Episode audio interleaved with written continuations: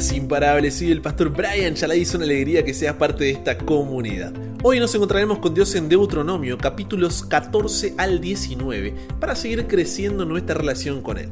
Recuerda estudiar estos capítulos antes de escuchar el episodio. Este no busca reemplazar tu estudio personal, sino motivarte y enriquecer. Por eso dicho, ahora sí, conversemos. ¿Qué verdad aprendemos sobre cómo es Dios y su dirección para nuestra vida? Padre, te damos gracias por la posibilidad de poder tomar este tiempo, separar este espacio para poder encontrarnos contigo. A veces con la locura del día, de la semana, no, no le vemos lo importante que es, pero realmente esto marca la diferencia y te agradecemos porque hoy pudimos tomar esa decisión, porque hoy nos llevaste a tomar esa decisión. Que tu Espíritu Santo nos ayude a comprender lo que leamos y que sea de bendición. En el nombre de Jesús oramos. Amén. ¿Alguna vez te pasó de eh, sentirte inmovilizado por una situación difícil o comprometida en la que hay varias posibilidades y no sabes cuál de ellas elegir? No vas ni a derecha, ni a izquierda, ni adelante, ni para atrás por miedo a tomar el camino equivocado y la preocupación de tomar una mala decisión. Decisiones es algo que tomamos toda la vida. Pero en esta etapa en la que estás, tus decisiones tendrán un impacto mucho mayor todo depende de la dirección que sigas. ¿Qué significa esto? Veámoslo en los capítulos de hoy. En episodios anteriores te comentaba que Deuteronomio, capítulos 12 al 26, es conocido como el libro del pacto. Pacto es un acuerdo o alianza que Dios había hecho con el pueblo de Israel en el monte Sinaí, Éxodo 19 en adelante. Él sería su Dios e Israel su pueblo único entre las naciones para mostrar al mundo la sabiduría y justicia divina. Entonces, la generación que salió de Egipto murió en el desierto, salvo Josué y Caleb. Entonces, Dios le repite y o explica a esta nueva generación del pueblo de Israel que entraría en la tierra prometida las leyes ceremoniales, civiles y sociales que eran parte de dicho pacto porque como dice Deuteronomio, capítulo 14, versículo 2, eres pueblo santo a Jehová, tu Dios, y Jehová te ha escogido para que le seas un pueblo único de entre todos los pueblos que están sobre la tierra. Por eso ya hablamos de varias cosas de las que aparecen aquí. La distinción de los animales limpios e inmundos lo vimos en el episodio de Levítico 11 al 15, cuando hablamos de la relación que había entre nuestra alimentación y la espiritualidad las festividades anuales que aparecen en los capítulos de hoy, también las vimos en el episodio de Levítico 23 al 25, explicando bien todo lo que representaban en el plan de salvación. Las porciones de los levitas, que eran una tribu separada del resto para los servicios del santuario, también lo vimos en el episodio de Éxodo 26 al 31, parte 2. Y también las ciudades de refugio que vimos en el episodio de Números, capítulos 32 al 36, símbolos de Jesús, nuestro refugio. Pero en los capítulos de Deuteronomio 14 al 19 también son mencionadas otras cosas que resaltan diferentes atributos o características de Dios. Por ejemplo, la ley del diezmo. Este diezmo no es el mismo que se utilizaba para pagar a los sacerdotes y levitas, sino que se lo conoce como segundo diezmo, el cual debía consumirse como un banquete sagrado ante Dios. Esto nos muestra la supremacía de Dios, reconociendo que todo le pertenece a Él a diferencia de las naciones paganas, donde cada uno se creía dueño de lo que había conseguido. También se desarrollan temas como el año de remisión, donde luego de siete años aquellos que eran incapaces de devolver el dinero eran perdonados de su deuda. Qué bien que nos vendría esto ahora, ¿no? Pero incluso se habla del préstamo a los pobres y llama al pueblo a ser de mano abierta con aquellos que lo necesitan. De esa forma vemos allí la compasión, la compasión de un Dios que buscaba impedir que haya abusos u opresiones dentro del pueblo, en contraste con las naciones paganas que mataban a aquellos que no saldaban su deuda o que desprestigiaban a aquellos que pasaban necesidad. Además, vemos la ley sobre los esclavos que, a diferencia de las naciones paganas, debían ser tratados bien por sus hermanos, ya sea que la persona haya sido vendida o por orden judicial. Y encima el séptimo año, luego de seis años de servicio, tenía la oportunidad de ser puesto en libertad, algo impensado en aquella cultura, mostrándonos así la bondad de Dios que los protegía como hermanos de una comunidad religiosa y como ciudadanos de un sistema social que tenía por meta la libertad de las personas.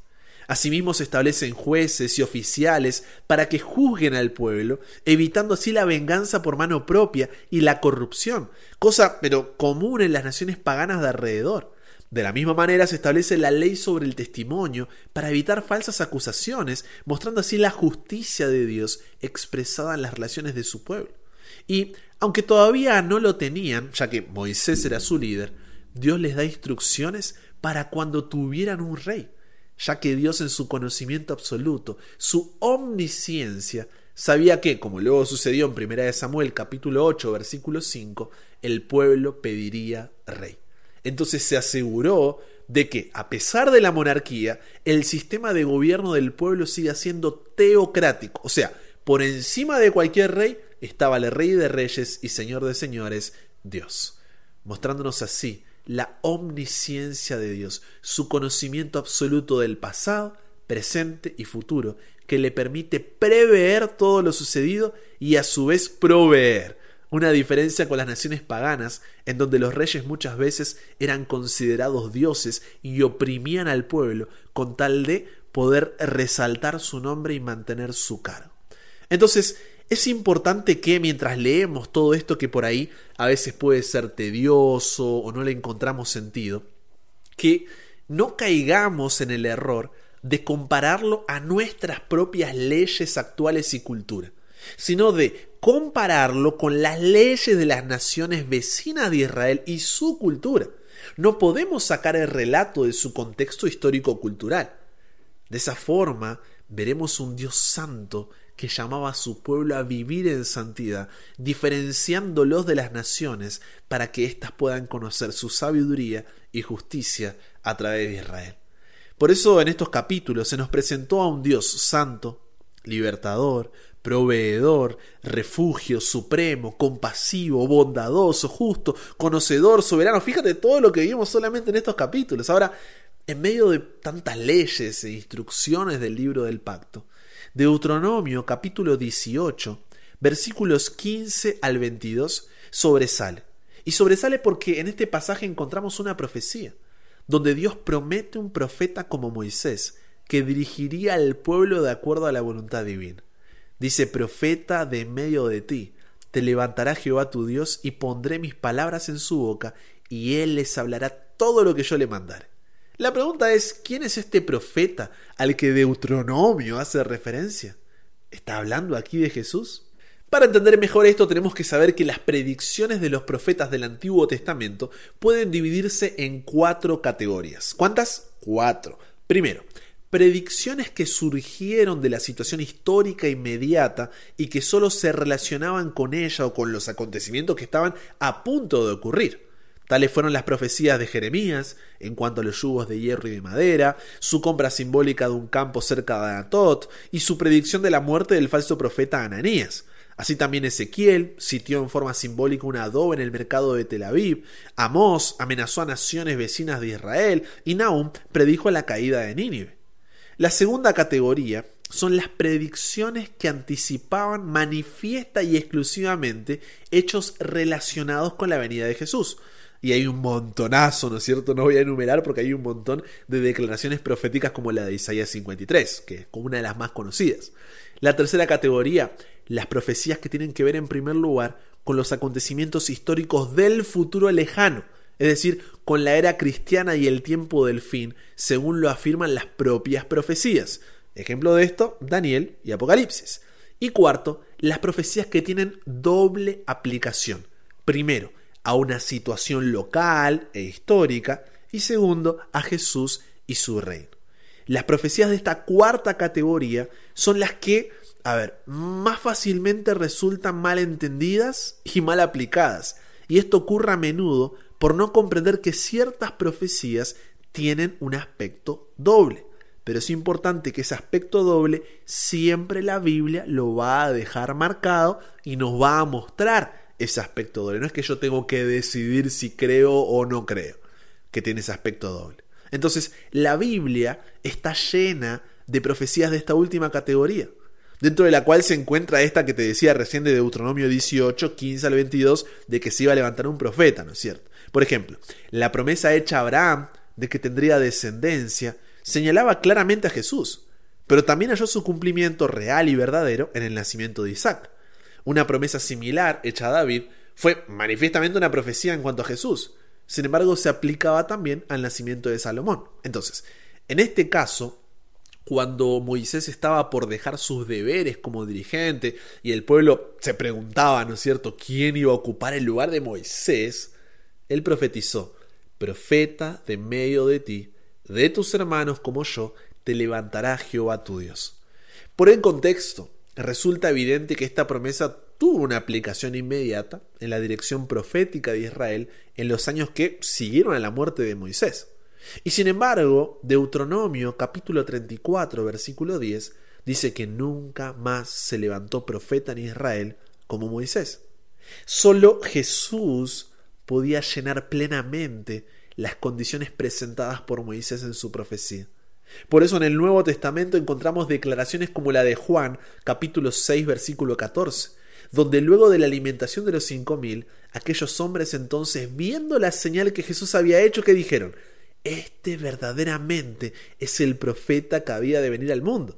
Y Juan capítulo 7, versículo 40 dice que al escucharlo, hablaron algunos de la multitud, oyendo estas palabras decían, verdaderamente este es el profeta.